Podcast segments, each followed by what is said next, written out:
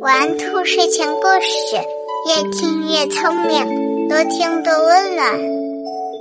晚上好，小宝贝儿，我是兔耳朵姐姐，竖起你的小耳朵，开始听故事吧。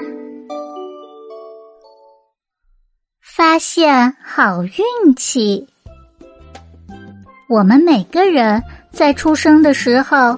身上都带着好运气，有的人一生会碰到很多好运气，但也有的人终其一生只能碰上一次。现在我要讲一个关于运气的故事。从前有一个可怜的人，他十分贫困，他是一位木旋工，特别会旋伞杆和伞把儿，可是。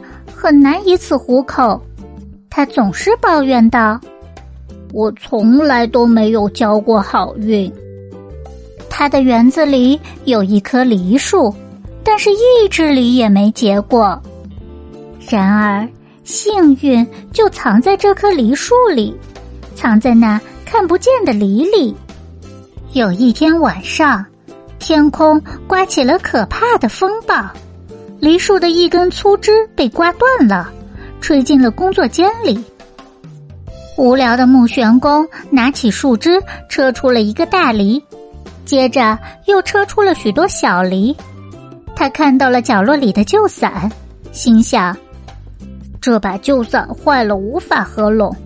也许这个车出来的小梨可以发挥扣子的作用。于是他在梨上面钻了一个扣眼儿。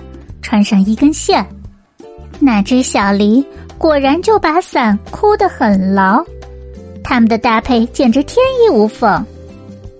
第二年，这个木旋工便在送往首都的伞中都装了一个带着小木梨的扣子，人们非常欣赏这种伞的独特，还把它们运到了美国。卖伞的商家发现了这种伞的优点。于是要求以后都供应这样的伞，这下木旋工的生意好起来了，他赚了很多钱，心情十分愉快。这时他才承认，好运气无处不在，只要你敢于发现它。